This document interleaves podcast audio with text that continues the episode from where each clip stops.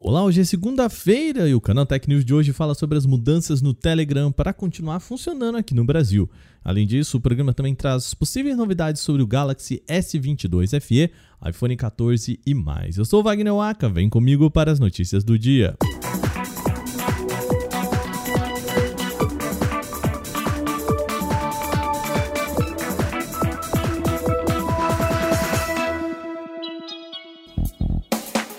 Na semana passada, o ministro do Supremo Tribunal Federal, Alexandre de Moraes, havia ordenado o bloqueio do aplicativo de mensagens Telegram. O programa deveria ser suspenso aqui no Brasil na manhã desta segunda-feira, mas a empresa acatou os pedidos do STF e não deverá ser proibido por enquanto.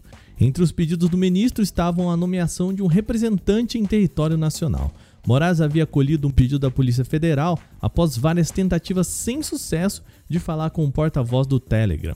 Agora quem representa o aplicativo aqui no Brasil é Alan Campos Elias Tomás. De acordo com a empresa, Alan, aspas, tem experiência anterior em funções semelhantes, além de experiência em direito e tecnologia.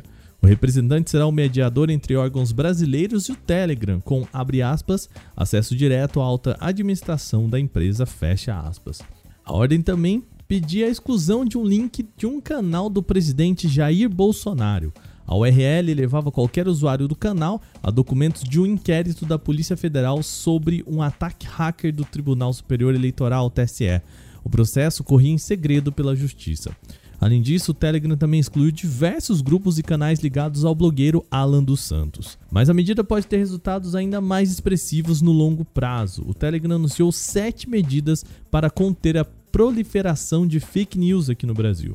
A gente não vai listar todas elas por aqui, tá? Mas vamos a alguns destaques. A mais relevante delas é o monitoramento manual diário dos 100 canais mais populares do país.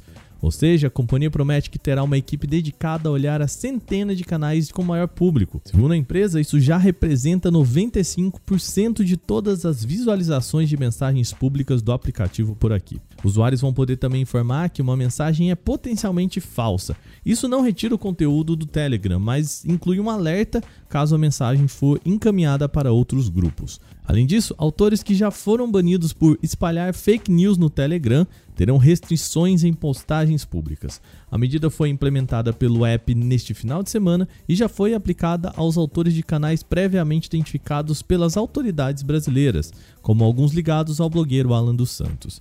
Por fim, a empresa também promete revisar sua moderação de acordo com as leis do Brasil e se compromete a dar destaque para informações verificadas.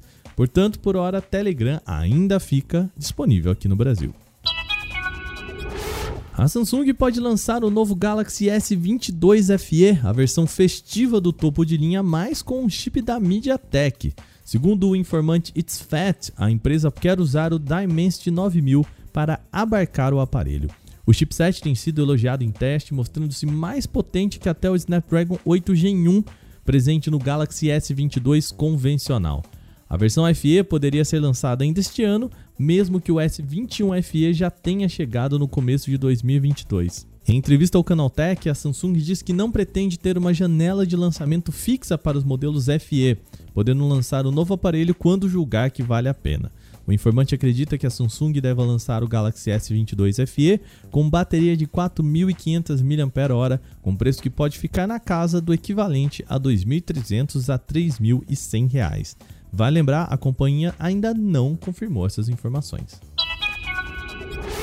A linha Moto G pode ganhar mais um smartphone esse ano. Segundo o informante Steven Hemmenstoffer, o modelo será o Moto G 5G de 2022 e se posicionaria como um novo intermediário da marca.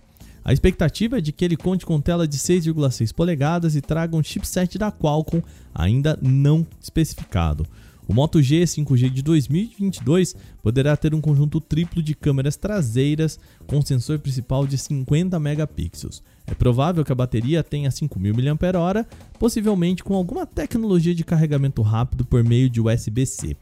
A expectativa é de que o aparelho chegue ao mercado indiano em julho e o preço sugerido por lá seria o equivalente a R$ 1.100 na conversão direta sem contar impostos. A Motorola ainda não confirmou os dados expostos pelo informante. E há novos rumores também sobre os iPhones 14. O informante Shadow Leak, conhecido por acertar antecipações, disse que toda a linha pode chegar com 6 GB de memória RAM. Ele publicou uma descrição dos quatro modelos esperados para a linha. Com isso, também acabou ressaltando a outra informação de que os aparelhos mais básicos podem chegar com o chip A15 Bionic, o mesmo dos iPhone 13. Outro ponto curioso apontado pelo informante é que a linha 14 pode ter tela em OLED nas versões padrão e OLED LTPO com os modelos Pro, ou seja, só as versões mais potentes teriam a tecnologia ProMotion com taxa de atualização variável entre 1 e 120 Hz. A Apple deverá lançar sua nova linha de iPhones no mês de setembro, como tradicional, e ela ainda não confirmou esses dados. A Multilaser vai trazer os drones, câmeras e estabilizadores da DJI aqui para o Brasil. A empresa internacional é uma das mais conhecidas no segmento e anunciou uma parceria que torna a Multilaser a revendedora oficial por aqui. Os primeiros produtos serão a linha Consumer, que possuem pequeno porte, ou seja, o foco inicial é público doméstico e amador. No catálogo estão os aparelhos mais populares da DJI, como os drones Mavic 3 e Mavic Air 2S. O portfólio deve ser expandido no futuro com produtos de linhas profissionais. Além de outros modelos de drones para usuários comuns, câmeras de ação e estabilizadores para smartphones, a DJI também conta com drones comerciais voltados para agricultura, infraestrutura e inspeção de linhas de energia e segurança pública. Atualmente, a DJI concentra mais de 70% das vendas de drone em todo o mundo, e a empresa foi avaliada em mais de 15 bilhões de dólares em 2018, algo próximo na casa de 58 milhões de reais na cotação da época. E bom, essas foram as nossas notícias de hoje aqui no podcast. Lembrando você, se você escuta esse podcast no Spotify, Deezer, Google Podcast, por onde escutar, deixa pra gente aquela indicação Vai lá, avalie a gente com 5 estrelas e, por favor, se você puder também, deixe uma avaliação pra gente, beleza? Esse episódio foi produzido e editado por mim, Wagner Waka, com a coordenação de Patrícia Gnipper. E o programa também contou com reportagens de Douglas Siriaco, Igor Almenara, Victor Carvalho e Vinícius Mosquen. A revisão de áudio é da Mari Capetinga. Agora a gente vai ficando por aqui. Amanhã tem mais. Até lá.